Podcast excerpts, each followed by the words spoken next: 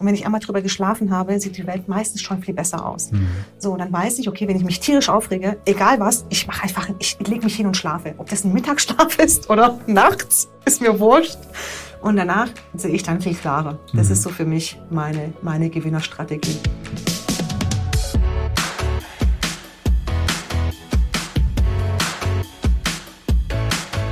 Der Lebensunternehmer-Podcast. Der Podcast für dein glückliches und selbstbestimmtes Leben mit Johannes Ellenberg.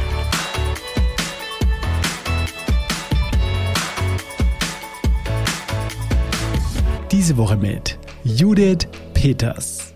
Judith gehört zu den ersten Bloggerinnen in Deutschland. Bereits im Jahr 2005 und im Rahmen ihrer Diplomarbeit begann sie Texte zu schreiben und ins Internet zu stellen. Als Werbetexterin wagte sie dann 2009 den Schritt in die Selbstständigkeit und machte sich schnell in Stuttgart und darüber hinaus einen Namen. Im Jahr 2017 und als Mutter von drei kleinen Kindern musste sie feststellen, dass der klassische Job als Solo-Selbstständige nicht mehr zu ihrem Familienleben passt und sie fasste sich erneut ein Herz und startete ihre Karriere als Online-Unternehmerin. Heute, circa drei Jahre später, hat sie es nicht nur geschafft, komplett von ihrem Online-Business leben zu können, sondern hat auch noch ihren Mann bei sich im Familienunternehmen eingestellt. Im Podcast spreche ich mit Judith über ihre Passion zum Schreiben, ihre Anfänge als selbstständige Werbetexterin und ihren Weg zur erfolgreichen Online-Unternehmerin. Außerdem verrät sie mir spannende Details über den finanziellen Erfolg ihres Unternehmens und spricht über ihre Pläne für die Zukunft. Judith ist eine wahre Powerfrau und hat mich besonders fasziniert, weil sie es geschafft hat, nicht nur im geschäftlichen Gas zu geben, sondern auch gleichzeitig noch ihre Familie im Fokus zu behalten und auch Zeit für diese zu finden. Und jetzt viel Spaß mit Judith Peters. Hi Judith, schön, dass du heute hier bei mir zu Gast bist. Hallo Johannes, so cool, dass ich hier sein darf. Ja, du, also ich, ich, ich kann mich wirklich noch äh, daran erinnern wie heute, ähm, als wir, also wir kennen uns jetzt schon ein bisschen länger, ne, so über die Startup und die Stuttgarter Digitalszene und so weiter und so fort. Aber an einen Moment kann ich mich tatsächlich ähm, noch erinnern, als wäre es heute. Da haben wir uns getroffen. Damals war ich gerade ähm, an der Hochschule der Medien ähm, mit, äh, mit tätig. Ähm, das musste zwei, Anfang 2019 gewesen sein, glaube ich. Okay, dann. schon so lange ja. her, wow, okay. Ja. Ich glaube, es war rund um meinen Geburtstag. Es war irgendwie im Januar, ja. es war kalt, Schneematsch genau. und so. Ja, so. Und das war also dann, um dem vorzugreifen, dein 38. Geburtstag. 2019 war es dann mein 39. Aber hey, fast. Ehrlich? ja. Bist du nicht dieses Jahr gerade 40 geworden? Nee, ich bin 41, Jahrgang 80. Oh, ich dachte, du hast deinen 40. gefeiert. Nee, nee, nee, nee. Hm. Dann habe ich das falsch gelesen in deiner E-Mail. Das ist nämlich, ach, wir, ja, wir sind ja schon hier irgendwie mittendrin. Die Judith, die feiert nämlich per Zoom mit ihrer ganzen Online-Gemeinde hier vor genau. ne, Geburtstage. Ne? Ist geil. Ist geil. Ähm, nee, pass auf. Also, dann bist du dann 39 geworden. So, und wir haben uns getroffen. Du hast mir so ein bisschen erzählt, was du machst. Und ich habe erzählt, was ich mache. Und damals hast du mir ziemlich schüchtern so erzählt, also so kam es zumindest rüber, ich weiß nicht, ob es so war, dass du jetzt halt mal ein bisschen ernster machst mit diesem Online-Business. So, und ich so, ja, cool, geil, äh, will ich eigentlich auch, finde ich eine geile Nummer. Ähm, ja, und jetzt äh, fast forward, äh, zwei Jahre zwei Jahre nach vorne. Ähm, ich habe viele Dinge gemacht. Online bisschen, Business ein bisschen weniger. äh, du hast dich voll auf dein Online-Business konzentriert. Ähm, genau. Und jetzt äh, hast du wirklich äh, mit deiner Akademie, mit deiner Online-Akademie ähm, ein wirklich super, super tolles Business aufgebaut. Du hilfst Menschen irgendwie ein Claim zu finden, du hilfst Menschen ins Schreiben zu kommen, ins Machen zu kommen und damit dann irgendwie auch im Business durchzustarten. Äh, hast eine richtig tolle Community äh, aufgebaut, äh, ja. bist auf Social Media völlig ungenannt äh, aktiv und äh, hast da, ja, machst tolle Dinge, hast eine gute Art äh, und hast dir wirklich, ähm, ja, wirklich eine coole Community aufgebaut. Und das als Mutter von drei Kindern. Genau. So, die man auch noch so nebenher hat, ja. Und, und die nebenher ist gut. Ja. Vor allem so während Corona nebenher mal kurz drei Kinder. ja, genau so. Also ähm, Judith, äh, ich bin, äh, wie sagt der Engländer, highly impressed und deshalb ist es höchste Zeit, dass wir beide uns jetzt heute mal ausgiebig unterhalten und rausfinden, wie bist denn du dahin gekommen? Ähm, wie geht es überhaupt, ja, äh, dass man in, in zwei Jahren sowas aufzieht ähm, als Mami von drei äh, und ja, erzähl uns doch aber erstmal am Anfang so ganz genau, was, was machst du denn jetzt gerade? Äh, was kann deine Online-Akademie? An wen richtest du dich? Ja, mach mal einen kleinen Pitch. Boah, kleinen Pitch. Okay, also zum ersten, ähm, die Online-Akademie habe ich eingestampft. Oh, das ist ja schon nicht mehr auf dem neuesten Stand. Keine Online-Akademie mehr. nee, keine Online-Akademie mehr. Wow. Es war zwar, war zwar ein super Ding, aber es war nicht, ähm, also ich, es gab so viel zu verbessern, dass ich das so stark verbessert habe, dass sogar der Name verändert werden musste. Aha. Das heißt jetzt The Content Society und es ist ein Einjahres-Blog-Programm, bei dem wir das Ziel haben, jede Woche einen Blogartikel zu schreiben. Und ähm, ganz nebenbei, also das ist das, was ich den verkaufe, aber ganz nebenbei bauen viele dann auch noch ihre ganze Webseite um, entwickeln noch eine ähm, ähm, Positionierung, bauen noch ihr Online-Business auf, machen dies und das und jenes, was alles noch so drumherum ist, rund um das Bloggen. Denn das Bloggen ist ja nicht einfach nur, wir bloggen, weil wir bloggen wollen und weil es irgendwie so geil ja. ist, sondern wir bloggen natürlich, weil wir mehr Kunden haben wollen oder weil wir, das ist meine Motivation, weil wir mehr Wirkung entfalten möchten in der Welt. Und dass dann da Kunden kommen und Umsatz kommt, das ist ein positiver Nebeneffekt für mich. So sehe ich das. Also mein Ding, was mich antreibt, war noch nie die Kohle. Okay. Und, und jetzt also jetzt gehe ich damit so richtig raus und sage, hey, komm, wir bloggen, weil wir einfach die Welt verändern wollen, Blogartikel für Blogartikel. Und das mache ich mit den Frauen. Also es sind im Moment alles Frauen in meinem Kurs, aber ich bin wild entschlossen, das zu ändern und, und auch Männer zu haben. Und ähm, ja, ich möchte einfach eine, eine unglaubliche Wirkung entfalten in dieser Welt, weil ich einfach der Meinung bin, dass viel zu viele Leute viel zu viel Angst haben. Ich nenne das ja Content Angst, also Angst haben, so als Experte sich dahinzustellen und zu sagen, ich bin jetzt die Expertin und ich weiß sehr viel zum Thema XY und auch wenn Sie vielleicht nicht alles dazu wissen, genauso wie ich, ich kann jetzt nicht technischen Blog aufsetzen von null auf mhm. und trotzdem bin ich ein Powerblogger mhm. und trotzdem, in Anführungszeichen, äh, nehme ich mir die Freiheit heraus oder erdreiste ich mich, den Leuten das Bloggen beizubringen, auch wenn ich nicht alles da weiß. Mhm. Also ich muss ja nicht das Thema erschöpfen wissen. So, und das, das bringe ich denen bei. Zu, zu sich zu stehen, zu seiner, zu der eigenen Expertise, ähm, alles, alles in Frage zu stellen, was man vielleicht auch bisher gemacht hat, so die Webseite und alles, wo man vielleicht viel Geld investiert hat und einfach quasi das ganze Ding geil aufzubauen von vorne und dieses Content, Content Imperium aufzubauen. So das ist, was ich mit den Leuten mache. The Content Society. Ein genau. Jahr lang, eine Woche jede Woche einen Blogartikel genau. schreiben. Genau. Und wir haben so einen Redaktionsplan. Bumm.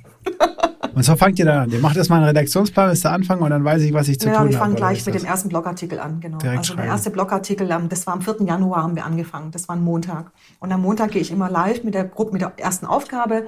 Und die allererste Aufgabe war, ich muss jetzt mal in meinen Content, in meinen The Content Society Redaktionsplan gehen.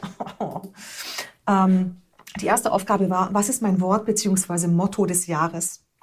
Oh. So, und dann, man muss ja nicht viel nachdenken, da muss man ja nicht recherchieren, so, oh, was heißt Motto? Muss man ja nicht, sondern was, was ist mein Motto mhm. des Jahres? Und mein persönliches Motto des Jahres ist, it's Showtime. Und deswegen ist es natürlich super, wenn wir dann hier so ein Interview haben, weil für mich steht das dafür. Also dieses, ich will mehr gesehen werden, ich will auf eine Bühne, ich will einfach mehr wirken und mehr von anderen überhaupt erstmal gefunden werden und gesehen werden. Und das ist halt einfach, ja, das ist das, was mich antreibt. Yes. Das hört sich, das hört sich sehr geil an. Ich bin happy, dass wir jetzt hier im Lebensunternehmer-Podcast da so ein bisschen dazu beitragen können. Äh, das ist, äh, das ist großartig. Okay, dann lass uns da nochmal ein bisschen genauer reingehen. Was ist so die Kernzielgruppe äh, von der Content Society? Also ich spreche diejenigen an, die sich, ähm, die quasi sich als Coach, Berater oder Expertin sehen oder mhm. sich gerne als Expertin oder Experte sehen würden, die sich zur Go-To-Person für ihr Thema entwickeln möchten. Das sind so die Leute, die ich anspreche. Also ich möchte zum Beispiel keine Leute, die einen Affiliate-Blog haben oder keine Leute, die jetzt irgendwie, ähm, ich weiß nicht, ähm, Produkte verkaufen, also physische Produkte, sondern es richtet sich wirklich an Leute, die ihr Wissen verkaufen und die schon sehr, sehr gut sind in dem, was sie tun, aber einfach merken, okay, irgendwie meine Sichtbarkeit oder hm, keine Ahnung, mhm. ist alles so anstrengend, alles so schwierig, ich muss den Kunden hinterherlaufen. Dann versuchen die mich noch im Preis zu drücken. Und das, das sind so die Leute, die eben durch den Blog extrem profitieren können. Und diese Leute spreche ich an. Mhm. Cool. Was muss man investieren für ein Jahr mit dir? Ähm, beim ersten Launch haben die Leute investiert 1980 Euro oder anders gesagt 1980, mein Geburtsjahr. Sehr gut, also Preiserhöhung ist ausgeschlossen. genau, also zumindest nach dem Schema. Zumindest nach dem Schema. Ja. Okay, genau. vielleicht musst du dann irgendwie so dein, dein, dein, dein, dein Alter als Variable dann noch mit reinrechnen. Dann ja, oder ich mache den Kurs einfach kürzer. Ja, oder einfach kürzer, genau. Ja. Okay, cool. Das ist, das ist eine Nummer. Also, da bin ich ja hier schon mal geupdatet. Ja, keine Online-Academy, obwohl die ja auch nicht unerfolgreich war. Nee, ähm, die war super. Sondern Content-Kurs. Okay. Ähm, da interessiert mich nachher auf jeden Fall noch, und das werde ich nicht vergessen, nochmal die Frage, warum du den Wechsel auf jeden Fall äh, genau gemacht hast. Aber nimm uns doch mal noch mal ein bisschen mit mehr so an den Anfang. Ähm, ja, vielleicht so ein bisschen auch deiner, deiner beruflichen Laufbahn. Ich meine, du warst immer schon eine Texterin, ähm, eine sehr gute Texterin, eine sehr kreative Texterin, hast es auch in dem Bereich auch schon für Agenturen gearbeitet, aber auch als, als, als eine Selbstständige. Ähm, ja, sag mal, wie bist du überhaupt zu diesem Schreiben gekommen? Warum, warum ist es deine Passion? Hast du immer schon geschrieben? Hast du das studiert? Äh, wie, wie, wie, wie, wie, ging, der, wie ging der Weg? Das ist so eine, so eine krasse Geschichte, wenn ich das jetzt zurückblickend sehe, weil nichts in meinem Leben hat darauf jemals hingedeutet, dass ich Texterin werden würde. Also schon gar nicht in der deutschen Sprache, weil wir kommen aus Rumänien, meine Muttersprache ist Ungarisch. Hm. So, dann Deutsch war meine, meine dritte Sprache, die ich gelernt habe. Ähm, und es war, ich, da war ich schon sechs oder sieben Jahre alt. Und ich war dann in der Schule extrem schlecht in Deutsch und Mathe. Mhm. Und es war leider eine fatale Kombination, weil in der Schule hieß es immer, äh, ja, jeder hat sein Talent, jeder ist entweder gut in Mathe oder in Deutsch, manche sind in beidem gut und ich war halt in beidem schlecht.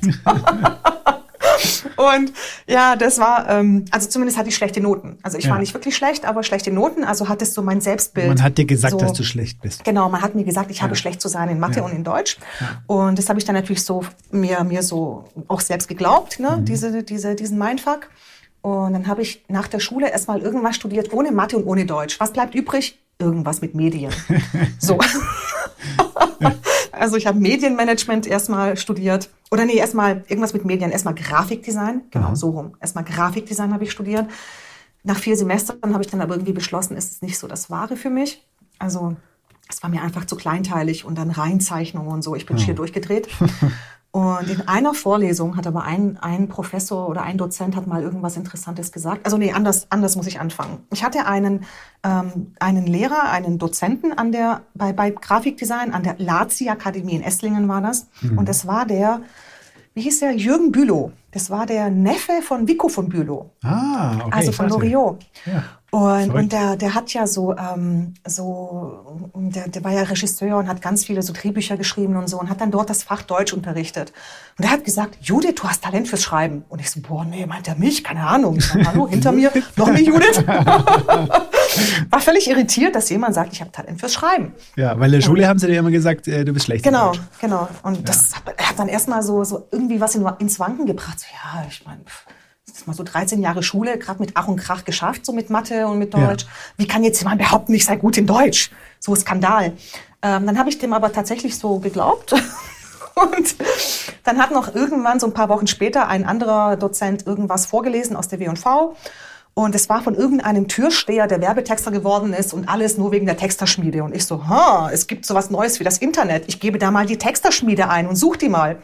Das war irgendwie 2001 oder so. Mhm. Und da habe ich die Texterschmiede gefunden und habe mich einfach beworben. Und zu meiner Überraschung wurde ich genommen. so. Also du hast gerade studiert, Grafikdesign? Genau, das habe ich abgebrochen. Ja, das hast du dann abgebrochen und genau, dann hast du von dieser Texterschmiede gehört? Genau. Genau. Okay. Dann bin ich, bin ich abgedüst nach Hamburg und habe mir dann irgendwie da ein WG-Zimmer gesucht und so. Es war voll die wilde Zeit. Und da habe ich dann festgestellt, hey, ich kann voll gut texten. Krasse Sache. So, und dann, als ich damit fertig war, das geht ja nur so, ging so, ich weiß gar nicht, acht oder neun oder was weiß ich, nur ein paar Monate ja. ging das. Aber es war voll hardcore, also echt eine, eine gute Ausbildung. Und als ich damit fertig war, hatten meine Eltern noch den Wunsch, dass ich in Anführungszeichen etwas Richtiges studiere. so, weil Grafikdesign abgebrochen, Werbetextausbildung an irgendeiner so obskuren, in Anführungszeichen, Hochschule, ja. die also keine, in Anführungszeichen, richtige Hochschule ja. ist. Und meine Eltern dann so, bitte, bitte studiere was Gescheites. Und ich dann so, na gut, dann studiere ich halt noch BWL. so der letzte Notnagel, ne? Also, ja, okay. Oh, wer nichts wird, wird, wird. So heißt, hieß es ja immer. Ne? Ja. Und ähm, da habe ich BWL studiert. Es hieß allerdings Medienmanagement, also total oh, fancy. Hört sich besser an, ja. Das habe ich dann an der Hochschule Heilbronn studiert. Außenstelle Künzelsau. Also ich bin von Hamburg nach Künzelsau gezogen. Oh. Und es war schon ich weiß nicht, war schon ein krasser äh, Kulturwechsel oder so von der Millionenstadt in so, ja, kleines Dorf, Dorf ja. am Kocher, idyllisch gelegen. ja. Aber auch das war eigentlich ganz cool, hat mir auch viel Spaß gemacht. Und dann habe ich meine, meine Diplomarbeit geschrieben über ein völlig abgefahrenes Thema, äh, über Virusmarketing. Das, man, also heute ist Virusmarketing ja ein alter Hut, aber wir reden jetzt von 2005, 2006. Das war so eine ganz andere Zeit. Und damals gab es so, so virale ähm, Effekte wie zum Beispiel The Blair Witch Project oder Snakes on a Plane oder solche Sachen. Und es waren damals voll die riesen also mhm. das waren, das waren voll die, ich weiß auch nicht, ähm, ja, da waren so richtige Menschenaufläufe in Anführungszeichen. So ein richtiger Hype von, von genau, jetzt auf nachher, genau. dass sich selber so hochschaukelt, ne? Irgendwie. Genau, das war halt was ganz Neues und mhm. darüber habe ich meine Diplomarbeit geschrieben und ich habe gedacht, na, wenn ich schon so ein krasses Thema mache, dann möchte ich auch darüber bloggen. Also mhm. bin ich zu meinem Professor gegangen und habe gemeint, dürfte ich nicht einen Diplomblog führen? Und die alle so, oh, ein Diplomblog im Internet. Dann schreibt sie ja aus dem Internet ab. Das war tatsächlich das erste, was ich dann gesagt bekommen habe, ja, ich würde aus dem Internet abschreiben. Ich dann so, nee, keine Sorge, es gibt ja sowieso keinen Inhalt zum Bios-Marketing. Es war ja so ein neues Phänomen und ich will ja nur meine Arbeit dokumentieren. Wahnsinn. Und dann haben sie, haben sie okay gegeben. Und wie sich dann so herausgestellt hat, war ich dann die erste oder auf jeden Fall eine der ersten Diplomblogger Deutschlands überhaupt. Ihre Diplomarbeit. Ja, das war mein, mein Diplomblog hieß diplomblogger.de. Geil. Gibt's gibt's leider nicht welches, mehr. Welches Jahr? Welches Jahr war's? Reden wir da? 2006. 2006. Ja, ja krass, das, that's early. Das ist wirklich, das weiß ich, weil genau um dies, also da habe ich angefangen äh, zu programmieren oder mir Webseiten äh, zu der Erstellung äh, beizubringen und habe tatsächlich auch auf WordPress.com meinen ersten ersten Blog eröffnet. Und zwar, weil weil es mich angekotzt hat, ich weiß nicht, in diese Blogosphäre, die kennst du ja auch, ne? Da waren irgendwie ja. diese Robert Basic, äh, Basic Thinking und, und Don Alfonso, genau. der Don. Und, und mich hat es angekotzt, dass der ein StudiVZ so runtergeschrieben geschossen hat damals. Der hat nur StudiVZ fertig gemacht. Und deshalb habe ich einen Blog aufgemacht, gesagt, ich will jetzt mal was Positives über diese frische Startup-Serie. Ja, auch nicht viel passiert. Geil, okay, also das war die Zeit, da haben wir praktisch beide mittendrin, äh, du äh, ernsthaft und ich weniger ernst. Und hast da einen Diplom-Blog veröffentlicht, genau. den ersten Diplom-Blog in Deutschland. Ja, das wissen wir nicht so ganz genau, aber es war auf jeden Fall mindestens einer der allerersten, wenn nicht sogar der erste. Und ähm, genau, das habe ich dann gemacht und dann habe ich auch die erste Eins dafür, also für meine Diplomarbeit, die erste Eins in der Laufbahn meines Professors bekommen. Also er konnte gar nicht anders, als mir eine Eins zu geben. Das heißt, du hast du dir, also nur schön, dass ich jetzt verstehe, reinfallen, hast du dann, also deine Abgabe war der Blog? Nee, meine Abgabe war schon die Diplomarbeit. Das schon. Schon eine richtige okay, also Diplomarbeit. Also die hatte 100 Seiten zu okay. haben, genau. Die hatte 100 Seiten, meine okay. hatte 150, also habe ich den Rest in den Anhang gepackt. Einfach so mit, mitten im Satz quasi, so zack, bumm, Anhang. okay. das war echt geil. Und ähm, genau, äh, 150 Seiten Diplomarbeit und dann noch so als extra Element noch extra der Blog. Element Aber ich glaube, okay. allein der Blog, der hatte schon, ich weiß nicht, wie viele Blogartikel. Das Ding wäre auch schon ein Buch geworden. Crazy völlig abgefahren. Cool. Genau. Okay, also, so, das heißt, dann hattest du so viel geschrieben und dir wurde jetzt endlich mal von mehreren Seiten bestätigt, dass du echt gut schreiben kannst? Genau, tatsächlich. So. Genau. Ja. Also ich habe dann gedacht, hm, okay, ich kann gut schreiben. Gut. Dann war klar, okay, ich werde Werbetexterin mhm. für mich, weil das war kreativ und ähm, nichts mit Mathe. und ja, dann habe ich angefangen, erst mal in Werbeagenturen zu texten. In der, in der ersten Werbeagentur, da kam leider die Wirtschaftskrise. Also 2007, 2008 war das dann? Ja, das war, also es, es war erstmal 2007. Es waren schon die ersten Ausläufer der Wirtschaftskrise oder irgendwie ging es da schon nicht gut. Die Agentur hat zwei Ja. Kunden verloren, Ja. musste alle quasi entlassen, die äh, in der Probezeit waren oder die halt irgendwie zu entlassen, die, die man einfach entlassen konnte. Ich Ja. war damals noch in der Probezeit und wurde dann entlassen. Hat natürlich meinem Ego so ein bisschen nicht so gut getan, hat mich ein bisschen angekratzt. Dann war ich nochmal in Werbeagenturen und lange Rede, kurzer Sinn. Nach dreieinhalb Jahren in Werbeagenturen habe ich dann beschlossen, ich mache mich jetzt selbstständig. Also ich habe einfach für mich festgestellt, ich bin eine wahnsinnig schlechte und wahnsinnig unglückliche Angestellte. Und ich nenne das auch nicht angestellt, sondern ich nenne es angstgestellt. Also für mich war es ein angstgestellten-Verhältnis. Ich habe mich wahnsinnig unwohl gefühlt. Okay. Immer diese bescheuerten Gespräche immer, um sich dann irgendwie sein Gehalt hochzulabern. Also das war, ich, boah, also also wenn ich eins nicht mehr machen will in meinem Leben, dann ist es angestellt zu arbeiten. Das weiß ich. Okay, wa- lass uns da das Geschehen noch mal ein bisschen besser verstehen. Ich meine, klar, also die Gehaltsverhand Gehaltsverhandlungen sind irgendwie ein bisschen komisches Thema, definitiv, Mhm. Accord. Äh, äh, aber ähm, was ist, was, was stört dich da noch? Nur die Gehaltsverhandlungen? oder was nee, ist? alles, alles stört mich. Also ähm, keine Ahnung, dieses, du musst von neun bis x Uhr irgendwo sitzen, ob das jetzt Sinn macht oder nicht. Mhm. Ähm, das ist einfach, das ist einfach hochgradig äh, für mich unangenehm gewesen. Äh, dann die ganzen Kollegen, also ich weiß auch nicht, irgendwie, ich bin viel zu introvertiert für ein Großraumbüro. Ähm, und dann telefonieren die da alle, ich konnte mich nie konzentrieren und ich musste texten und oh, das war, Ja. oh, das war mir einfach, ging nicht in meinen Kopf. Ja. Und ähm, es war mir einfach unangenehm. Es war mir unangenehm, in der Hierarchie zu sein. Ich, ich weiß auch nicht, irgendwie war das einfach nicht die richtige Art für mich zu arbeiten. Und ich wusste auch immer, also so als ähm, Angestellter macht man ja vieles umsonst quasi in Anführungszeichen. Also du, du machst ein Projekt, was dann nicht umgesetzt wird. Das war dann Mhm, quasi verschwendete Arbeitszeit. Ja. Klar, du wirst dafür bezahlt, aber besonders erfüllend fand ich das nicht. Mhm. Und ähm, ich, also ich habe nie, nie mit dem Gedanken gespielt, mich wirklich selbstständig zu machen. Das war nie so mein großer Lebensplan, Ja. weil das für mich auch nie, es wurde, wurde mir auch nicht vorgelebt. Ich hatte keine Selbstständigen in der Familie und äh, Selbstständige kommen ja aus Rumänien. Also jeder, der irgendwie selbstständig war, war schon mal verdächtig, irgendwie irgendwelche krummen Geschäfte zu machen. Ja. Und, und sowieso jeder, der Geld hatte, war ja auch verdächtig, da irgendwie korrupt zu sein und so. Also das war so eine ganz, ähm, also es war mir auf jeden Fall nicht in die Wiege gelegt Ja. worden. Und dann habe ich aber trotzdem beschlossen, okay, ich glaube, irgendwie ist es nichts für mich. Also zweimal in der Probezeit gekündigt, zwar nie personenbedingt, also Ja. nie wegen, wegen meiner Arbeit, sondern klar, einmal Wirtschaftskrise, einmal hat die Agentur zwei Kunden verloren, alle mussten gehen. Aber ich habe dann einfach beschlossen, ich möchte mich dieser Unsicherheit nicht mehr aussetzen. Krass. Was natürlich besonders interessant ist, weil viele sagen dann, oh, selbstständig arbeiten, das wäre mir viel zu unsicher. Und ich so, oh, angestellt zu arbeiten wäre mir viel zu unsicher. Krass, krass. Ha- Hattest du vorher schon mal irgendwie mit dem Gedanken der Selbstständigkeit geliebäugelt oder gespielt? Äh, nee, nee, War das, das- war für mich immer so, oh Gott, Krass. selbstständig sein, uh, Risiko, uh, negativ. Also, So, das, Das heißt, das Universum Plan. stand da mit einem, einem riesen Zaunpfahl und hat gewunken. So. Ja. Komm ja nicht wieder auf die Idee, dich anstellen Ja, lassen zu wollen. Genau, es lag halt auch daran, dass ich aus der dritten Agentur, also ich meine, erlebt manchmal die wildesten Sachen. Die, die, die haben einen halt nicht normal gekündigt, sondern äh, eigentlich war das eine total coole Agentur, aber warum sie jetzt irgendwie mir nicht eine gescheite Kündigung ausstellen konnten, sondern das irgendwie zurückdatieren mussten und irgendwie nicht mehr unterschrieben. Also das war alles Kraut und Rüben. Da habe ich echt gedacht, also nee, so möchte ich nicht, so möchte ich nicht arbeiten, so möchte ich nicht ähm, ja. mit mir umgehen lassen. Ja. Und dann bin ich einfach zum Arbeitsamt gelatscht und habe dann gesagt, ich möchte mich jetzt selbstständig machen. Bitte gib mir den Gründerzuschuss. Und ich habe zwar keine Ahnung, aber es wird gut. so. Hast du es nur gesagt oder hast du es auch geglaubt?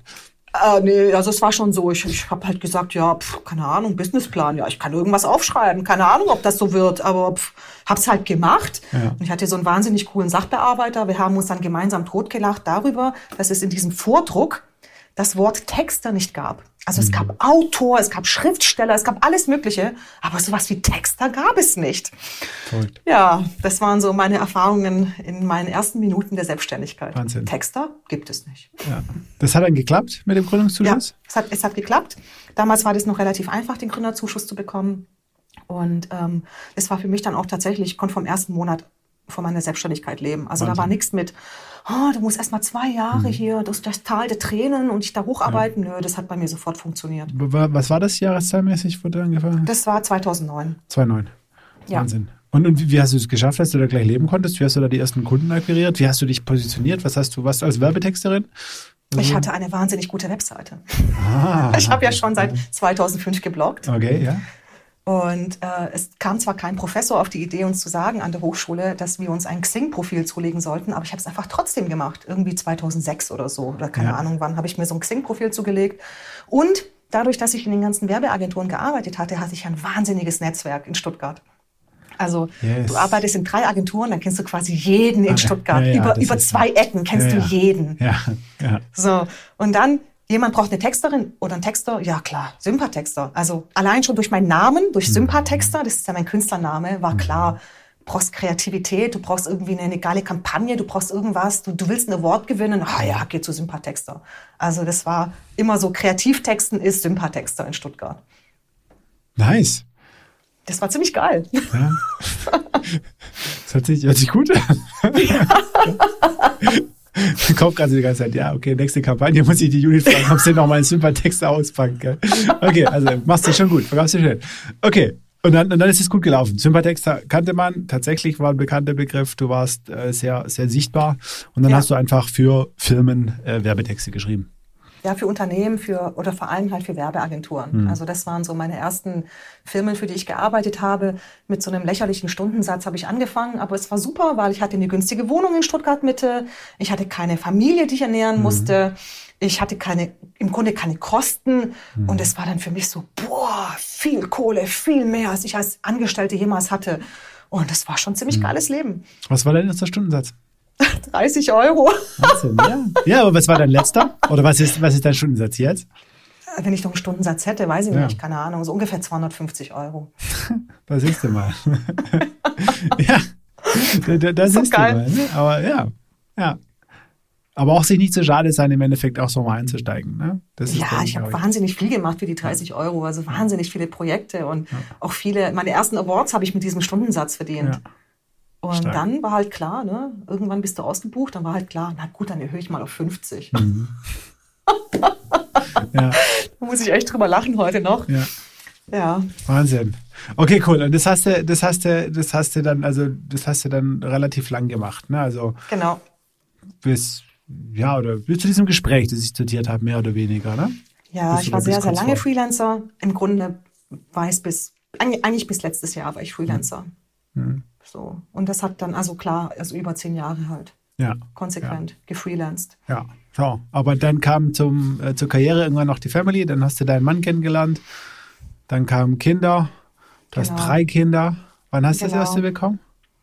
Das erste kam 2011, Ende 2011. 2011, ja. Ja, also das ist gut. Da hast du, was heißt gut, da hast du klar gut, aber da warst du auch, ja, also wenn du sagst 2008 hast du dich dann selbstständig gemacht, richtig? 2009, genau. 2009, 2009 habe ich selbstständig ja, gemacht. das war schon mal zwei Jahre irgendwie, hast dich so ein bisschen dran gewöhnt und dann hast du gesagt, so, Genau. und jetzt packe ich auch ein Kind noch dazu. Ja, ich habe mir da gar nicht so viele Gedanken drüber Ist einfach so gekommen. Okay, schön. Ja, nein, ich meine, hey, also ist es schon, Ja. also ich, ich finde das schon bemerkenswert. Also das, weil das schon für viele ne, ein Thema ist, die berufliche Situation und, und so Ja, weiter. aber und ich habe ja gewusst, Ah, Elterngeld, was damals, damals wussten nicht viele Ja. Selbstständige, dass sie auch Elterngeld kriegen. Das war echt so krass. krass. Also viele wussten das nicht, haben das einfach so vorbeiziehen lassen. Und ich dann so, ich habe das hochgerechnet, ja, kleine, keine, keine Ahnung, Höchstsatz, ja, das wird schon reichen. Und dann haben wir halt das Kind gekriegt und dann habe ich halt eine, eine, also klar, es war schwierig, aber wir haben eine Kinderbetreuung gefunden. Und dann, dann konnte ich wieder normal arbeiten. So ging das dann mit dem zweiten Kind auch noch so einigermaßen, das dann 2013 kam. Und spätestens mit dem dritten Kind ging es dann halt nicht mehr.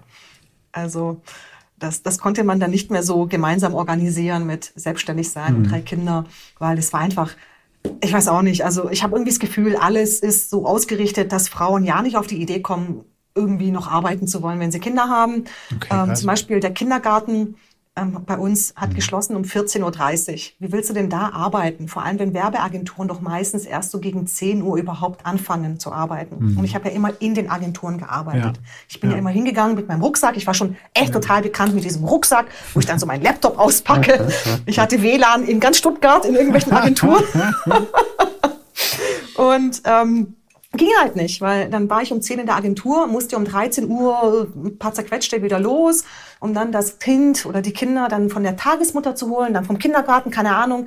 Es war echt voll der Spießrutenlauf. Wir sind immer so im Dreieck gesprungen, wer holt wann wo die Kinder ab. Und Wahnsinn. Ja, das, das ging dann einfach irgendwann nicht mehr. Und irgendwann war mir klar, okay, ich brauche eine neue Strategie. Mhm. Weil erstmal die Agenturen, also es hatte so mehrere Gründe. Zum einen wurde meine Zeit knapp als Mhm. Unternehmerin, weil drei Kinder und Kindergarten schließt und dann Mhm. ähm, ging halt nicht mehr, ich konnte nicht mehr so viele Stunden abrechnen wie früher. Und Mhm. ich konnte meinen Stundensatz ja auch nicht ins Beliebige erhöhen, um das zu kompensieren. Ja. Das geht ja auch nicht. Ja. So, der andere Faktor war, dass viele Agenturen, also ich habe das nie verheimlicht, dass ich Kinder habe, weil ich halte gar nichts davon, auf der Webseite so zu tun, als ob man irgendwie, also irgendwie, ich bin da ganz authentisch immer gewesen, Ja. ganz ehrlich immer. Ich habe einfach drei Kinder, so Punkt. Ich habe auch über sie gebloggt und ich habe immer wieder in Social Media gezeigt, ich habe Kinder. So, das finden ziemlich viele abtörnend, also gerade männliche Geschäftsführer.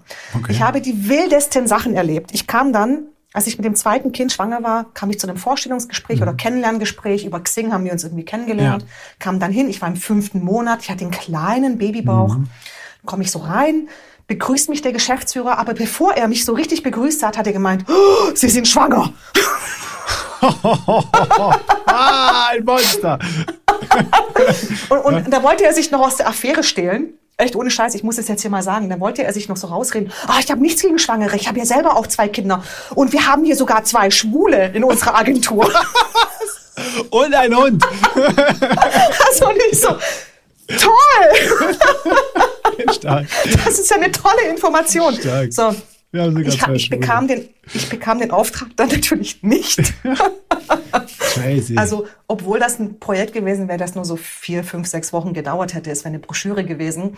Ähm, sie haben dann auch nicht den wahren Grund gesagt, aber ich vermute mal, sie hatten irgendwie Angst, dass ich dann, was weiß ich, vorzeitig das Kind kriege und dann dieses Projekt nicht fertig ja, machen könnte. ja, Also, die wird ja als Frau nie gesagt, was der wahre Grund ist. Mhm. So, dann wird, dann heißt es immer, ah ja, Kapazität, irgendwas, keine Ahnung, wir haben uns für jemand anderen entschieden. Mhm. Und, ähm, aber du weißt, wenn die Anfragen zurückgehen und es zufällig korreliert damit, dass du jetzt drei Kinder hast Mhm. und das Problem vorher nicht bestand, dann liegt es halt sehr nahe, das darauf zurückzuführen. So. Ja. Das, das war dann bei mir, dann habe ich beschlossen, okay, ich habe jetzt keinen Bock mehr, ich möchte mich dem nicht mehr aussetzen, diesem Mhm. so abhängig zu sein von Anfragen und abhängig zu sein davon, dass Leute jetzt nicht immer meine Kinder Mhm. als Problem sehen.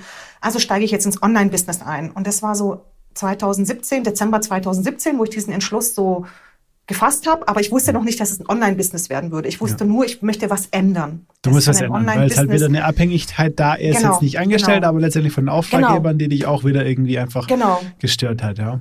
Und da wollte ich halt raus. Ich wollte raus aus dieser Abhängigkeit. Das hat mir irgendwie gar nicht behagt. Und ich bin so ein Typ, einer meiner innersten und meiner wichtigsten Werte ist Unabhängigkeit und Freiheit. Ich möchte also nicht abhängig davon sein, dass jemand mich dann bucht, sich für mich entscheidet. Ich möchte nicht wie so bei Germany's Next Topmodel, äh, oh, ich habe heute leider, leider kein Foto für dich. Also das möchte ich einfach nicht. Und und ich möchte nicht immer dieses, ähm, ja, mich immer irgendwo anbieten müssen und immer irgendwo pitchen müssen und immer irgendwo meine Mappe hintragen und schau mal, wie toll ich bin. So. Und ähm, dann habe ich einfach beschlossen, okay, Strategiewandel, Änderung, irgendwas, ich weiß nicht genau was, aber das kam dann 2018, dass ich wusste, so jetzt neu, neu beginnen. Und wie, wie, wie sah das aus? Wie kam das? Welchen, also da bist du wahrscheinlich auf die Suche gegangen, nehme ich an. Also das hätte ich zumindest irgendwie so gemacht. In der Orientierungsphase. Wie hat die ausgesehen und äh, wo bist du da rausgekommen? Meine Orientierungsphase war, ich bin im Dezember 2017 über so, über so eine Ad oder so, so Facebook-Ad Ja. gestolpert. Eigentlich habe ich Facebook von meinem Handy gelöscht, weil ich es total blöd fand, aber irgendwas hat mich gerufen, irgendwie wusste ich, irgendwas ist da, lauert da auf mich eine Möglichkeit. Und dann, als, als ob ich das irgendwie, als ob das Universum mir ein Zeichen gesendet hätte, bin ich über so eine Werbeanzeige gestoßen, habe mich dann so angemeldet für so zwölf Masterclasses und bin dann so bei meiner Online-Business-Mentorin gelandet.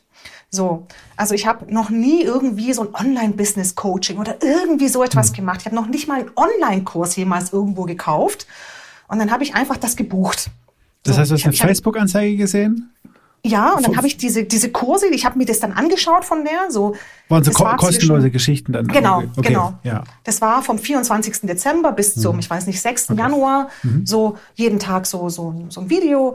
Und, und dann am Ende hatte sie so einen Workshop, da habe ich auch noch mitgemacht und dann hat sie das halt gepitcht und gelauncht und ich dann so, ja, das kaufe ich. Ich weiß zwar nicht, worauf ich mich einlasse, aber das kaufe ich jetzt.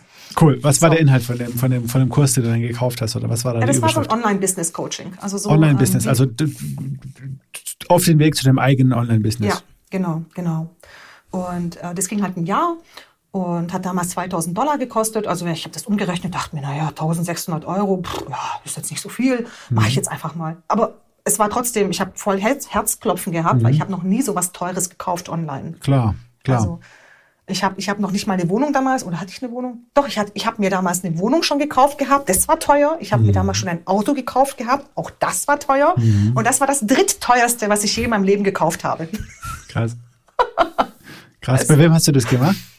Oder Bei der? Sigrun. Sigrun. Sigrun mache ich das, ja. Ja, okay, Genau. cool. Das heißt, das heißt für 1600 Euro ein Jahr lang bei Sigrun, Genau. ich bring dir bei, wie du Online-Unternehmerin wirst. Genau. Ich hatte keine Ahnung, ne, wie ich mein Business überhaupt digitalisieren soll. Ich war ja auch Mhm. für viele Digitalagenturen habe ich ja getextet, aber ich kam nicht auf die Idee, mein eigenes Business zu digitalisieren. Mhm. Das musste mir erstmal die Sigrun irgendwie in den Kopf setzen. Stark. ja, genau, das habe Okay. ich dann gemacht. Das hast du dann 2018 gemacht und wie ist es so Genau. ganz grob abgelaufen oder was, was, was wie Ja. lernt man, was lernt man da so? Ja, was lernt man da so? Also eine sehr gute Frage. Ähm, man, man, sie, die hat so, ein, so, so eine Abfolge an, an Dingen, die du halt so machen kannst. Ich habe das alles gemacht. Ne? Ich bin ja ein sehr strukturierter Mensch. Wenn du mir was vorsetzt, dann sage ich ja klar, hier Aufgabe eins, zack, zack, zack. Ich bin so ein Trello-Typ. Ne? Ich hake immer alles ab. ich möchte immer alles ganz, ganz gewissenhaft machen.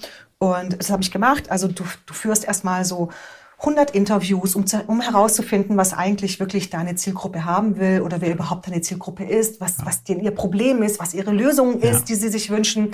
Und ich habe ja noch gedacht, meine Zielgruppe, klar, sind auch Agenturen. Ich habe doch die ganze Zeit für Agenturen getextet. Ja. Meine erste Idee war also, dass ich so eine Art, dass ich einfach nur jetzt quasi meine Dienstleistung online mache und Ja, irgendwie dass du da nicht mehr hingehen musst. So. Und, Genau. ja. Und dass ich dann halt so Kreativsessions mit irgendwelchen Werbetextern in Agenturen mache, hat natürlich null funktioniert.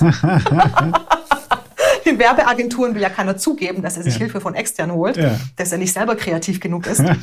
und also, äh, und dann habe ich festgestellt, weil in diese Calls dann Ja. auch nur so Endkunden kamen. Ja, so Webseite, ich weiß nicht, was ich da schreiben soll, auf der Startseite und ich so, hm, ich weiß das zufällig. Ich hab, für mich war das so selbstverständlich zu wissen, was ich da schreiben muss, dass ich gar nicht auf die Idee kam, dass das ein Produkt sein könnte. Ja. Also Krass. das war so krass und ich habe ja schon lange gebloggt. Ich blogge ja Mhm. seit 2005 und für mich war das so natürlich zu bloggen und zu schreiben, dass ich nie im Leben darauf kam, dass ich das den Leuten verkaufen könnte. Dass da So, jemand ein das wurde Problem hat, mein- irgendwie auf seine Startseite einen Text drauf zu schreiben. Ja, und es war für mich so, äh, ist doch klar, was man da schreibt. Ah, tada, Produkt, Produktidee, ganz neue Zielgruppe, ganz neues Produkt. Und da bin ich natürlich nicht, ich bin nicht selber darauf gekommen, sondern ich kam wirklich durch diese 100 Calls. Okay, ich habe jetzt nicht 100 gemacht, aber ich glaube so 60 oder so habe ich Oh, gemacht wow. oder 50, also relativ viele. Und, und die haben mir dann so den Weg gewiesen. Was ist eigentlich meine Zielgruppe?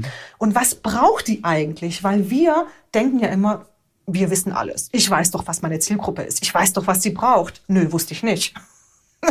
also das, das erste Produkt, was ich hatte, ist natürlich gnadenlos gefloppt. Also das war halt so eine, so eine Art Ideeninfusion für ähm, Kreative in Agenturen. Hat natürlich kein Mensch gebucht. Hast du aber dann auch, also hast du getestet gehabt, dann der Markt ist gefloppt und dann eben durch diese Gespräche auf, auf ja, ja. okay. Aber ich habe es noch nicht richtig gelauncht. Ich wusste ja nicht mal, wie man es Ja. macht. Also das habe ich Ja. dann alles bei Sikun gelernt.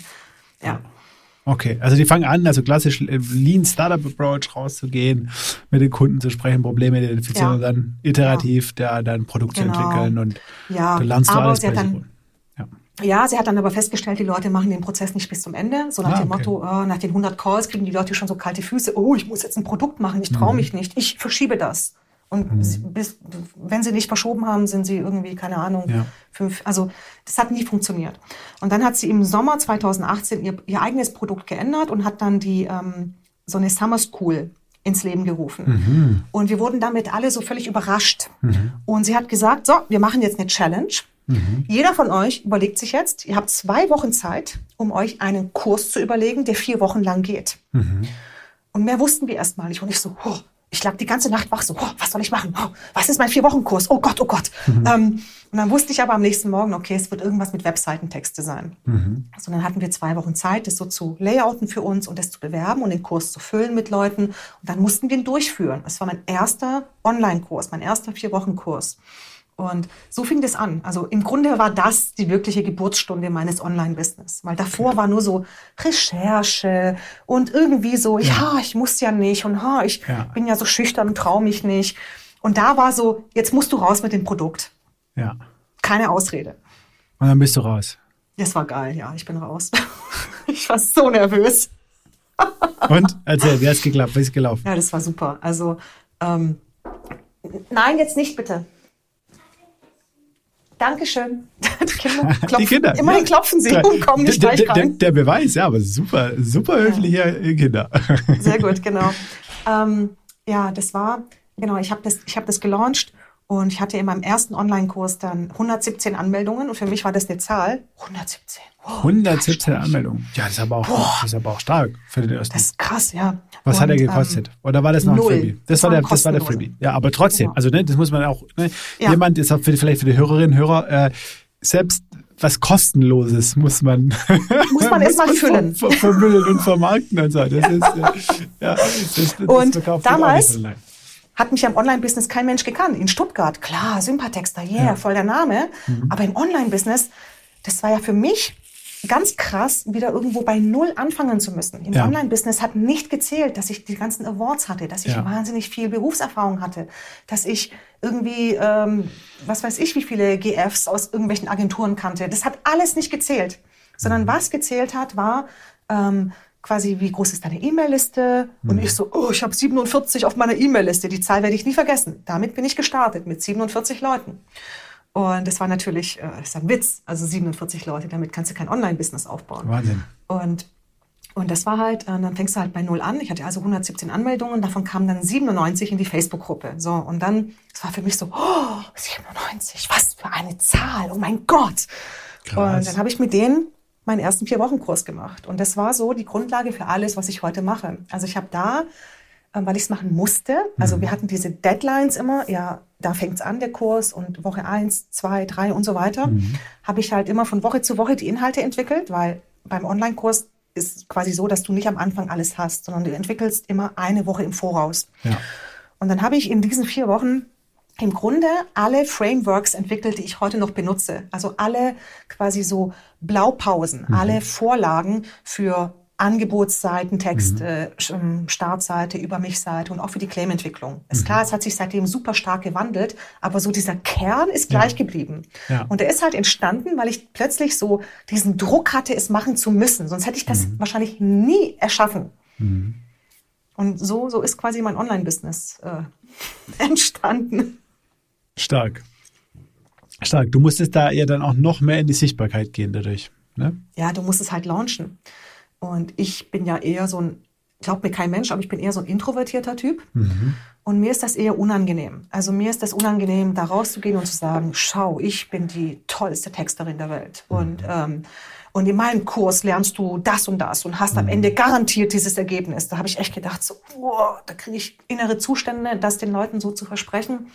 Ähm, ja, aber klar, du gehst in die Sichtbarkeit, du machst Postings dazu, du machst Videos dazu. Das, du, es gibt keinen Weg dran vorbei. Du musst es launchen. Mhm. Wie war Und der man Prozess? Man kann auch nicht sagen, ja, das war natürlich sehr anstrengend. So, also, also ich, ich, weiß von vielen, dass das, also auch da rauszugehen. Also vielleicht ist man eine Launchen. Äh, launchen, launchen bedeutet im, im, im, im, oder im Online oder im Online-Business, dass du einen ganz spezifisches Startdatum für einen, für einen Kurs hast und ein Vermarktungsdatum und sagst, okay, jetzt in einem großen Bang sozusagen versuche ich jetzt diesen einen Kurs, der zu einem bestimmten Zeitpunkt startet, vollzukriegen. Ne? Ja, genau. Es ist quasi ein Verkaufsprozess. Es ist das Marketing für einen Kurs oder es kann auch ein 1 zu 1 Produkt sein, mhm. was du launchst. Es kann alles Mögliche sein. Aber meistens hat es so ein festes Startdatum. Mhm. Ja, genau. Ja. Genau. Und das war natürlich für mich der allererste Launch. Ich war natürlich auch mega aufgeregt. Habe auch so gut wie jeden Fehler gemacht, den man so machen konnte. Aber hey, ich meine, ich habe daraus gelernt. Mhm. Ähm, ja, und es war wahnsinnig intensiv. Also ähm, für mich war das so mit die intensivste Zeit, die ich überhaupt jemals, glaube ich, in meinem Leben hatte. das ist echt hart. Aber es war auch wahnsinnig, ähm, ja, die Lernkurve war wahnsinnig steil. Und eigentlich liebe ich das, wenn die Lernkurve so steil ist. Mhm. Deswegen liebe ich ja auch selbstständig zu sein, mhm. viel mehr als angestellt zu sein. Ja. Und ich mag das einfach total, wenn ich irgendwie so mich in irgendwas so reinfuchsen kann mhm. und das so komplett so, auch, auch so wie im WordPress oder irgendwas so, mich so reinlernen. Mhm. Ach, das mhm. liebe ich einfach. Mhm. Und das war, ja, das war perfekt, so diese cool. Zeit dafür. Cool. So, und dann war 2018 dein erster Launch bei Sigrun. Danach haben wir uns dann getroffen, getroffen ne, das Gespräch äh, an, an der HDM. Genau. So, und dann hast du angefangen, ernst zu machen, weil du wolltest genau. ja nicht nur kostenlos Kurse anbieten, sondern du wolltest auch irgendwann mal anfangen, davon zu leben. Genau. Also bis zu dem Punkt, wo wir uns getroffen haben, konnte ich noch nicht vom Online-Business leben. Mhm. Ähm, also ich hatte schon bis dahin, bis, bis wir uns getroffen haben, im Frühling 2019, habe ich schon zweimal dann noch danach gelauncht, oh, wow. kostenpflichtig. Okay. Kostenpflichtig, was hat das genau. Produkt gekostet? also zum, beim, beim ersten Launch im Herbst 2018, also mhm. nach diesem kostenlosen Vier-Wochen-Kurs, ja. habe ich das gleiche Produkt nochmal, also mhm. überarbeitet und nochmal gelauncht. Und es war dann ein Sechs-Wochen-Kurs, weil mhm. ich habe gemerkt, vier Wochen sind zu kurz. Und es hat 200 Euro gekostet. War natürlich immer noch viel zu günstig. Aber wir haben damals ich weiß nicht, wie viel waren das? Über 30 Teilnehmer, also über 6000 Euro. Und für mich war das so, oh, 6000 Euro aus dem Online-Business. Ja, ja, ja. Ja, ähm, ja, super. Super. Und, und dann haben wir ähm, ein Halbjahresprogramm gelauncht über, über Weihnachten, Silvester 2018, 2019. Mhm. Und das war unser erster fünfstelliger Launch, also knapp über 10.000 Euro. Und es war zwar super, weil 10.000 Euro, aber für ein Halbjahresprodukt ist es dann auf den Monat gerechnet immer noch zu wenig, um davon zu leben. Ja. So, ich war also Vollzeit-Freelancer, während ich all diese Kurse gegeben habe. Oh. Und Mami von drei Kindern. und alles andere, was man so im Leben macht oder halt nicht ja. macht, wenn man so viel arbeitet. Und so, ich muss auch sagen, 2019 war so mein härtestes Jahr.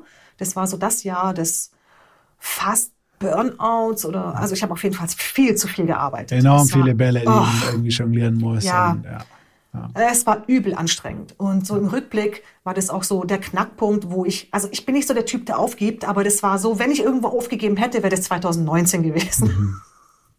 Weil es einfach zu viel war. Ja, und das muss man auch mal ehrlich sagen, oder? Ich meine, das wird ja immer so, ne, die, die Retro-Perspektive ist ja dann immer so, so verklärt und wenn es dann irgendwie mal läuft, ja. aber es ist, ich rede mit so vielen Unternehmerinnen und Unternehmern und ähm, alle sind einmal oder mehrmals äh, die meisten äh, an dem Punkt, wo sie ja. kurz davor sind, alles hinzuschmeißen, weil es einfach too much ist und ja. uns irgendwie nicht, ja, fast nicht mehr aushaltbar ist, ja, gefühlt. Ja. Ich, ich konnte allerdings nicht wirklich hinschmeißen, weil im Mai 2018, also noch bevor wir überhaupt Umsatz gemacht haben mit mhm. unserem Online-Business, ist mein Mann, also Laszlo, ist eingestiegen als mein Projektmanager ins Business. Und da konnte ich jetzt nicht sagen, ah ja, ich habe jetzt keinen Bock mehr. Ja, stark. Also der Mann war dabei und, und jetzt weiß man, war, war ja auch eure komplette Grundlage dann. Ne? Genau, jetzt. genau. Also, das, so. das Online-Business beziehungsweise mein, mein Freelancer-Dasein hat uns ja. dann komplett quasi ganz ernährt. Und für uns war aber klar, irgendwann muss dieses Online-Business mal abheben. Ja. irgendwann muss das sich mal ja. tragen. Und ja, bis das dann mal der Fall war, hat es ein bisschen gedauert. Wie viel hast du 2019 Jahre. dann gemacht mit Online? Puh, noch nicht so viel. Also 2019, wie viel war das? Keine Ahnung. Also 2018 waren es irgendwie ähm, knapp 10.000 Euro, 2019 waren es dann irgendwie 30, 40.000 Euro. Es hat aber immer noch nicht gereicht, um die Familie zu ernähren. Reicht nicht, um eine fünfköpfige Familie zu ernähren ja. und Businessausgaben, klar. Ja, aber 2020, da, da hat es dann funktioniert. Dann lass uns mal über 2020 reden. Also du hast dann, wir waren gerade beim Jahreswechsel, wo du dann dieses, äh, dieses äh, äh, Halbjahresprogramm äh, aufgelegt ja, hast. Damit genau. warst du dann mindestens äh, für die erste Hälfte 2019 beschäftigt. Genau. Genau, da war ich beschäftigt und dann haben wir das nochmal überarbeitet, nochmal mhm. gelauncht, nochmal den Namen geändert. Mhm. Ich weiß gar nicht mehr, wie das hieß. Ich glaube, der erste Kurs hieß Content Erfolgskurs mhm. für dieses Halbjahresprogramm. Das, der zweite Kurs hieß Iron Blogging. Mhm. Was ich persönlich irgendwie geil fand, aber viele haben gedacht, oh Gott, Iron Blogging. Das, das sich anstrengend an. Ja. soll, soll sie alleine machen. Und ich bin ja so ein Typ, ne? Ich so, oh geil, irgendwo Ja. eine krasse Herausforderung. Ironman, Ironblocking, ich bin sofort dabei. Aber Ja. gut, 90 Prozent der anderen Menschen denken halt nicht so. Die wollen lieber Easy Blogging oder so. Genau. Und dann, das war 2019, haben wir diesen Kurs zweimal gemacht. Und dann habe ich den Kurs komplett überarbeitet. Ich habe gedacht, okay, das funktioniert so nicht. Also erstmal ein halbes Jahr ist keine so gute Dauer, das ist zu lang. Und ich war ja Dozentin an der Hochschule. Warum strukturiere ich das nicht anders mit so Trimesterferien dazwischen? Und dann haben wir die Idee der Sympathexter Akademie geboren. So, und das war für uns dann so der Punkt, wo es dann tatsächlich angefangen hat, abzuheben. Also wir hatten diese Sympathexter Akademie aber jetzt, jetzt im Rückblick klingt das alles so wahnsinnig logisch, als ob das so aufeinander aufgebaut Ja, hätte. Und ja, das, ja. Als ob das der total logische nächste Schritt gewesen wäre. Die Strategie aber, schlechthin. aber ich sag dir, November, Dezember 2019, ich so, ich muss, ich muss einen Kurs bauen. Ich, der, der muss irgendwie anders sein. Ich weiß nicht wie, aber anders als jetzt. Und der braucht einen neuen Namen. Bis ich auf die Idee kam, dieses Produkt Sympathexter Akademie zu nennen, sind Wochen vergangen. Und der Name, der war doch direkt vor mir. Ja. Wie konnte ich das nicht so sehen? Also es ist echt im Rückblick, denkt man sich so, wie konnte ich das nicht sehen? So, dann haben wir die Sympathexter Akademie entwickelt. Das waren damals Trimester. Also wir haben das in Trimester aufgebaut. Jedes Trimester war 13 Wochen, also genau drei Monate.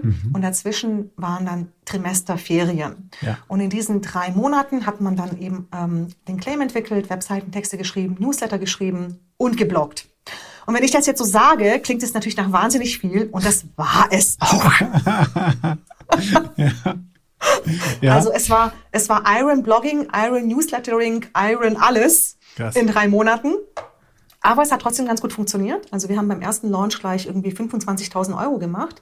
Wow. Und es war für uns so, boah, 25.000 Euro, wir sind reich. also es war für uns eine Zahl, die, die, Ja. die kannten wir so nicht. Wir hatten noch nie 25.000 Euro auf dem Konto. Ja, Also ja. das war für uns eine unvorstellbare Zahl. Und das haben wir dann dreimal gelauncht. Und beim zweiten Launch war das dann gleich auch nochmal erfolgreicher. Es waren irgendwie, ich weiß nicht mehr ganz genau, aber ungefähr 33.000 Euro. Ja. Und der dritte Launch hat allerdings nicht mehr so gut geklappt. Okay. Also Krass. da waren irgendwie Facebook-Ads, war eine Katastrophe. Die Liste war erschöpft, weil wir haben das Ja. schon so oft gelauncht in relativ kurzen Abständen. Also es war einfach nicht, es hat nicht mehr so gut funktioniert. Mhm. Ja. Und da wusste ich, okay, irgendwas muss ich ändern. Mhm. Und nicht, dass ich besser launchen muss, sondern ich glaube, das Produkt an sich muss geändert werden. Mhm. Und dann ging ich wieder in diesen Prozess. Es war wieder November, Dezember, so wie das Jahr davor. war das dann eben auch diese Zeit, wo wir dieses Produkt nochmal genau unter die Lupe genommen haben. Und es ist so ein bisschen, es war so wie Kill Your Darlings. Also die Sympathexter Akademie war super erfolgreich. Wir Mhm. Ja. haben wahnsinnig viel, viele Kunden gehabt dadurch. Ich habe wahrscheinlich es hat sich sechsstellig ein- irgendwie knapp zumindest verdient. Äh, ja, knapp. Ja. ein bisschen nicht ganz, aber ja, es haben über 100 Leute haben die Sympathexter Akademie durch, durchgemacht. Wahnsinn, ja. Und es war so mein Ziel, mein Ende 2019, bevor wir dieses Produkt gelauncht haben, war mein Mhm. Ziel, 100 Leute möchte ich in der Sympathexter Akademie drin haben. Und Mhm. dieses Ziel war damals so groß und so unfassbar weit entfernt. Weil 100 zahlende Kunden, ne? Also. Ja, ja. kostenlos kriegt man das vielleicht hin, aber 100 Ja. zahlende Kunden, das war Ja. für mich so, wow, mein, my big, hairy, scary Ja. goal. Ja.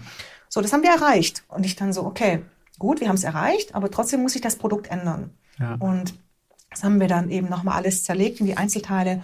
Und da habe ich mich entschlossen, okay, wir machen ein neues Produkt, aber ich konzentriere mich jetzt komplett aufs Bloggen und auf das Thema Content. Also Ja. alles andere, Newsletter schreiben, Claim entwickeln, Webseitentexte, das schmeißen wir jetzt alles raus, Ja.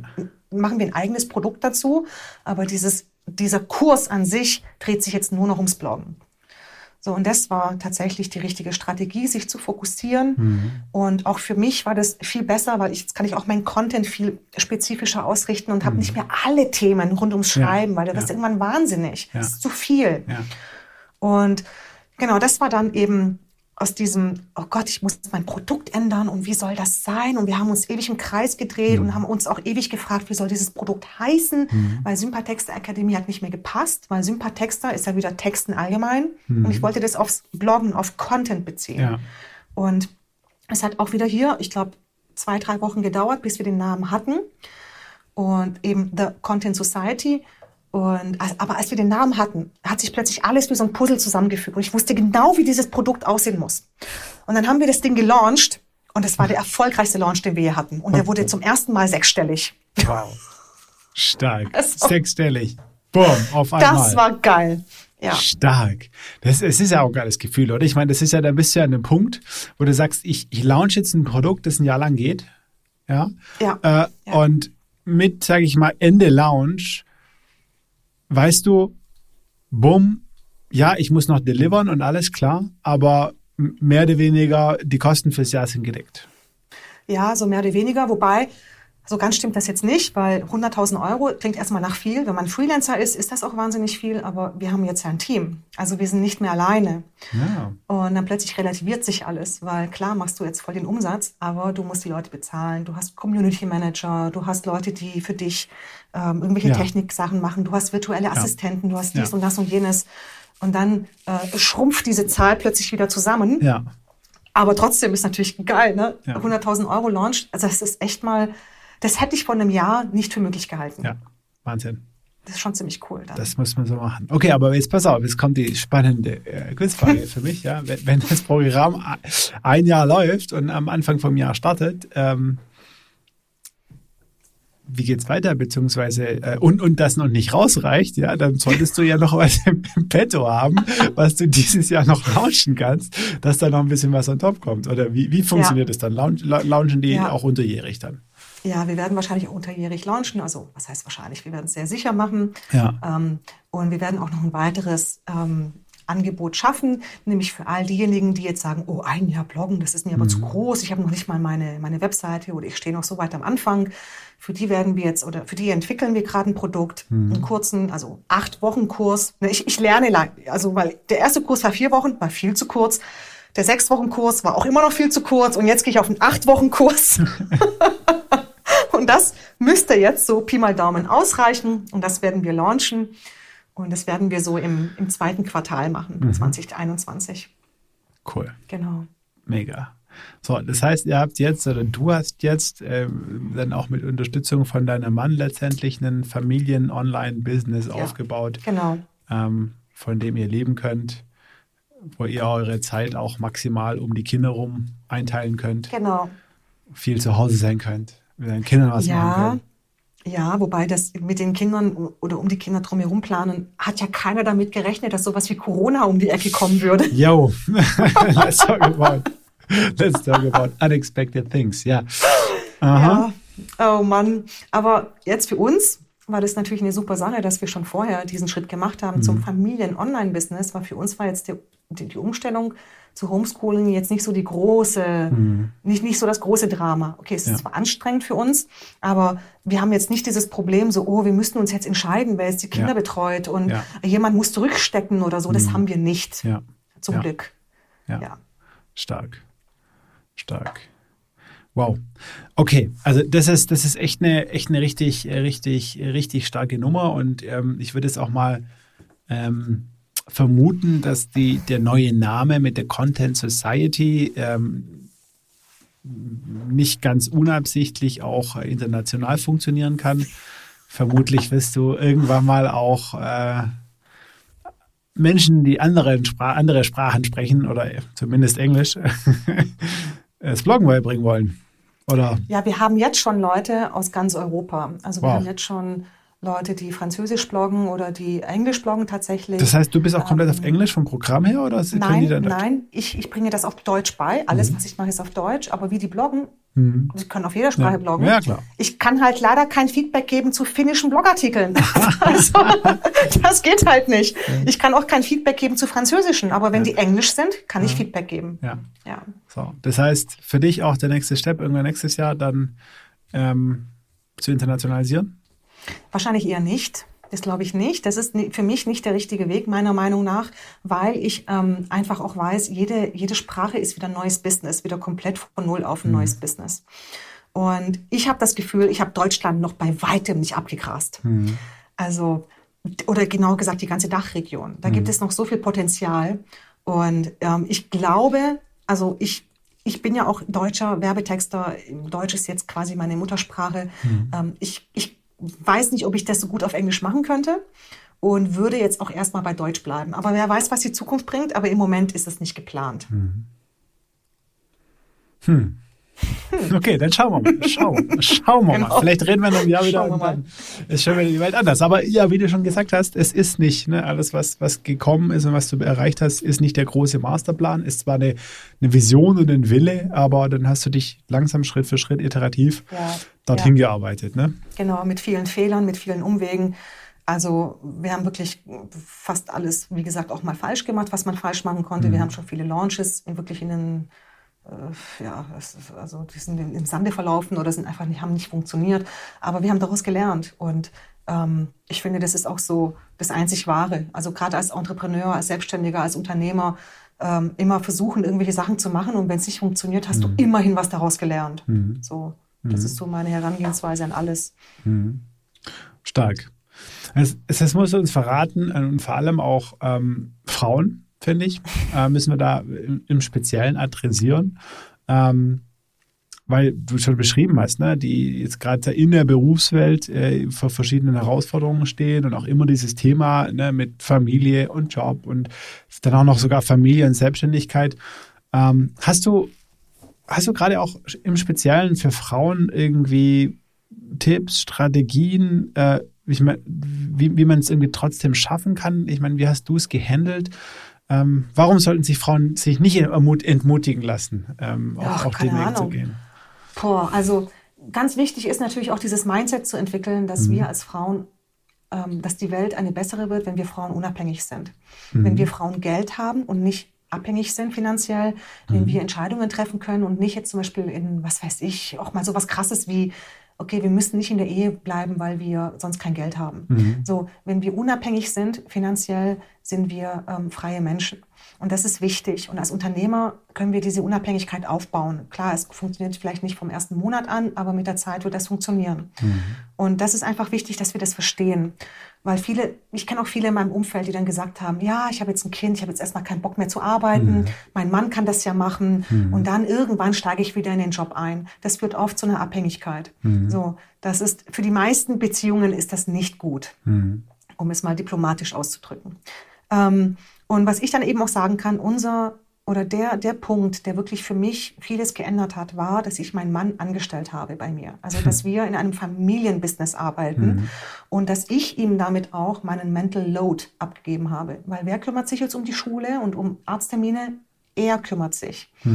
Ich kümmere mich um das Business. Ich habe also dann die Zeit, ähm, solche Interviews wie hier zum Beispiel zu führen, weil jetzt hat er gekocht. Und klar, ich mache auch viel, aber ich mache nicht mehr so viel in der Familie, wie ich es vorher gemacht habe. Vorher war ich zu 100 Prozent für alles verantwortlich.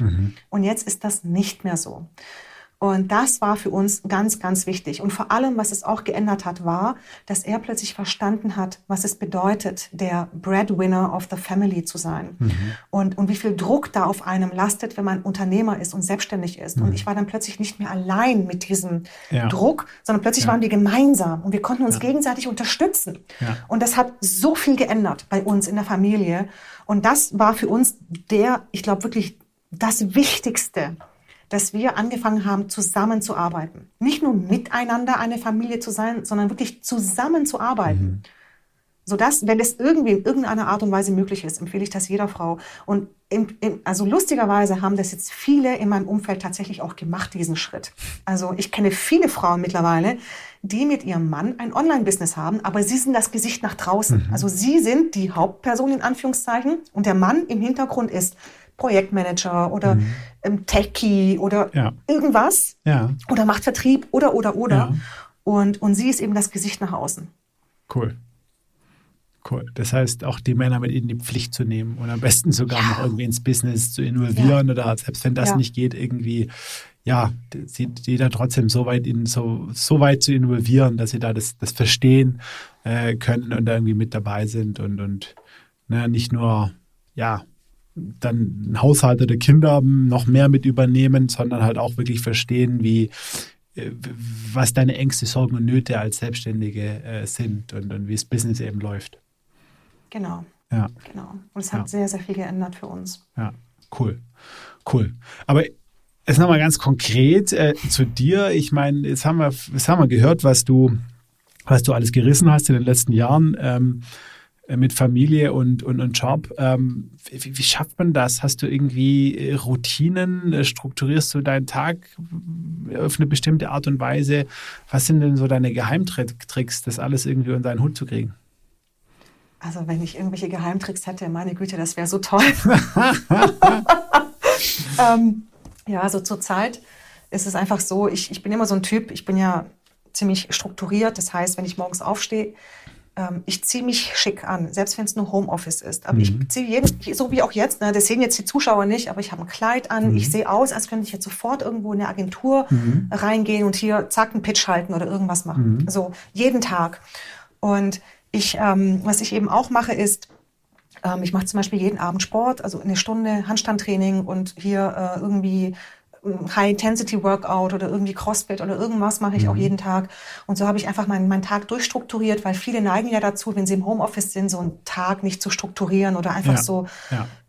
irgendwie mal 30 Minuten von aus Versehen auf Facebook irgendwie abzuhängen. Das ja. kann mir nicht passieren. Ja. Und ähm, ja, ich habe einfach so meine Termine. Ich sag zum Beispiel, meine Termine lege ich, wenn möglich, immer auf montags und freitags, ja. so dass ich Dienstag, Mittwoch, Donnerstag eben so in Anführungszeichen Deep Work machen kann, also mhm. mich so richtig tief mhm. in ein Thema reinarbeiten. Diese Tage versuche ich mir frei zu halten und dann entwickle ich zum Beispiel ein neues Freebie oder ich schreibe irgendwelche Facebook-Ads oder ich entwickle mhm. irgendwas in meinem Kurs neu oder konzipiere irgendwas. Das sind dann so die Tage, wo ich wirklich intensiv auch am Business arbeite ja. und das voranbringe. So, und das ist eben so das, was ich mache. Ähm, auch jetzt gerade ist es natürlich schwierig, weil mit Homeschooling mhm. ist alles ein bisschen anstrengender und das funktioniert halt nicht so gut, wie ich mir das wünsche, weil wir natürlich jetzt keine Kinderbetreuung haben, keine Schule haben, aber es funktioniert ja. trotzdem besser, als ähm, wenn wir jetzt zum Beispiel normale Jobs hätten, in Anführungszeichen. Ja. ja. Also ja, deswegen, es gibt für mich jetzt kein, kein Geheimrezept, aber einfach nur wirklich alles durchstrukturieren. Und auch das sehen jetzt natürlich die Zuschauer nicht, aber ich habe hier so ein, ich habe hier so ein, so ein Buch vor mir mhm. und da habe ich alle meine To-Dos sauber runtergeschrieben. Und ich mache das eben nach dem ähm, Bullet Journal Prinzip dass ich halt alles aufschreibe und alles abdurchstreiche und was ich nicht mache, kommt dann auf die nächste Seite. Ich habe immer alles im Blick. Ich mache eine Jahresplanung, die breche ich runter auf Quartale, auf Monate, auf alles Mögliche. Ich weiß, welche Zahlen ich erreichen will. Und wenn ich sie nicht erreicht habe, dann muss ich ein ernstes Gespräch mit mir selbst führen. also, okay, wow. ja, so, so, so, läuft mein Business. Also schon sehr strukturiert. Sehr ja, strukturiert. muss strukturiert und das erklärt sein. das dann auch, ne, dass man das dann auch alles gehandelt, äh, ja. gehandelt bekommt. Und wenn man eine gute Struktur hat, gibt es auch keinen Weg am Erfolg vorbei. Davon mhm. bin ich fest überzeugt. Wenn, wenn eine gute Struktur hat und wer diese Disziplin aufbringt, diese Sachen auch durchzuziehen, die man sich dann vornimmt, dann kommt früher oder später der Erfolg. Mhm. Cool. Spannend. Du schreibst viel, ähm, liest du auch viel? Oh, ich lese den ganzen Tag. auch Bier? Ich habe immer, mein Handy ist mir quasi an die Hand gewachsen und okay. wenn ich nicht irgendwie Spiegel Online oder ich weiß nicht was lese, lese ich halt ähm, irgendwelche Bücher. Ich habe hier zum Beispiel auch ein Buch direkt neben mir liegen hier auch Deep Work lese ich gerade oder hier, ich habe einen Bücherstapel, da ist auch dein Buch mit dabei.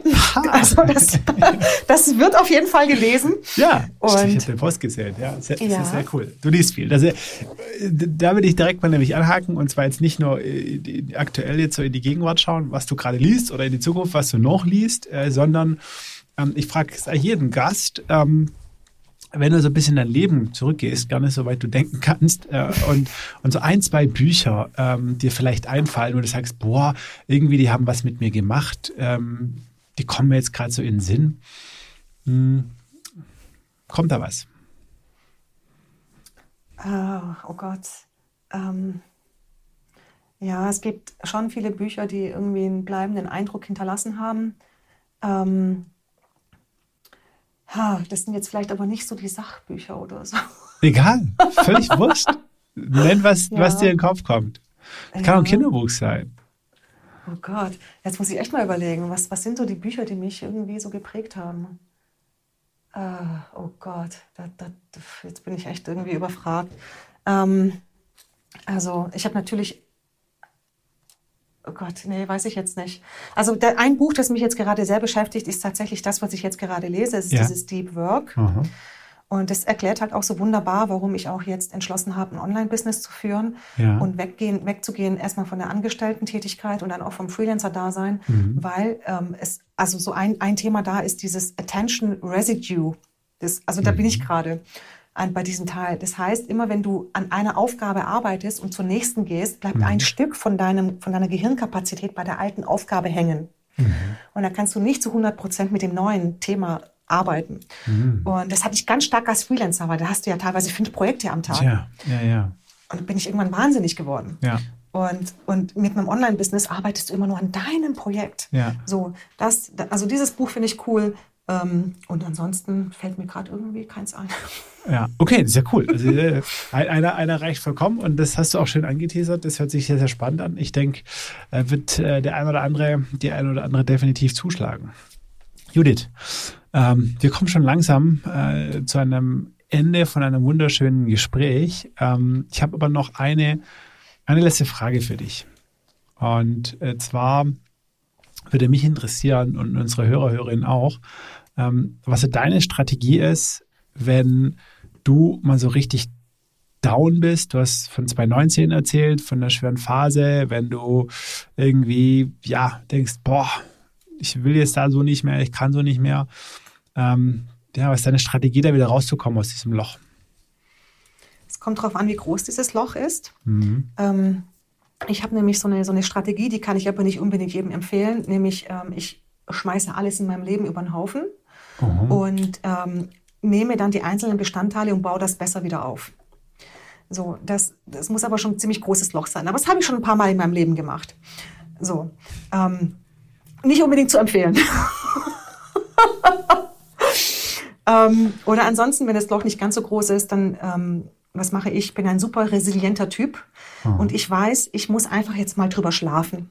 Und wenn ich einmal drüber geschlafen habe, sieht die Welt meistens schon viel besser aus. So, dann weiß ich, okay, wenn ich mich tierisch aufrege, egal was, ich mache einfach, ich lege mich hin und schlafe. Ob das ein Mittagsschlaf ist oder nachts, ist mir wurscht. Und danach sehe ich dann viel klarer. Das ist so für mich meine, meine Gewinnerstrategie. Einfach mal auf den Pause, Pauseknopf drücken. Genau, einfach mal raus, rausgehen aus dem Ganzen und einfach mal schlafen. Ja, macht Sinn, macht Sinn, Ja. macht verdammt viel Sinn, weil gerade wenn wir schlafen oder auch vorm Schlafen oder nach dem Aufwachen, äh, sind wir sehr connected. Das heißt, der Zugang zum Unterbewusstsein ist sehr, sehr offen und aus dem Unterbewusstsein äh, schöpfen wir die wertvollsten Ressourcen, äh, die uns Ja. helfen können, eben mit schwierigen Situationen auch umgehen zu können. Und ich glaube, ich habe das auch so trainiert mittlerweile nach vielen Jahren. Ich habe das so perfektioniert. Ich weiß eigentlich mit hundertprozentiger Sicherheit, wenn ich mit einem Problem quasi jetzt äh, mich hinlege und schlafe, habe ich am nächsten Tag die Lösung. Also klar, es funktioniert jetzt vielleicht nicht bei meinem Online-Kurs, wo ich dann irgendwie drei Wochen lang den Namen gesucht habe. Ja, manchmal dauert so- das. Das Universum braucht Ja, manchmal Zeit, genau. so ist das. Manchmal dauert das. ähm, aber früher oder später kommt das. Ja. Und, und das ist immer so morgens, wenn ich so im Dämmer, also ich brauche nie, nie einen Wecker, weil wenn ich mit Wecker aufstehe, funktioniert es nicht, sondern ich wache von selbst auf. Und dann habe ich diesen Dämmerzustand, wo ich noch nicht, nicht ganz wach bin. Und dann irgendwie überlege ich dann nochmal oder wende nochmal meine Probleme im Kopf oder irgendwas und dann irgendwie kommen dann die Lösungen, ploppen dann so auf. So, ich kann es nicht besser beschreiben, aber so, so funktioniert das. Stark. Cool, das ist definitiv ein cooler Tipp. Ähm, den sollten wir uns alle zu Herzen nehmen. Judith, Mensch, ähm, das war ein sehr tolles Gespräch, eine sehr inspirierende Story. Vielen, vielen Dank, dass du die hier geteilt hast im Lebensunternehmer-Podcast. Bist eine absolute Inspiration. Ich wünsche dir für deine Family ähm, und für dein Family Online-Business alles, alles Gute. Ich danke dir. Dankeschön. Danke. Der Lebensunternehmer-Podcast. Der Podcast für dein glückliches und selbstbestimmtes Leben. Mit Johannes Ellenberg.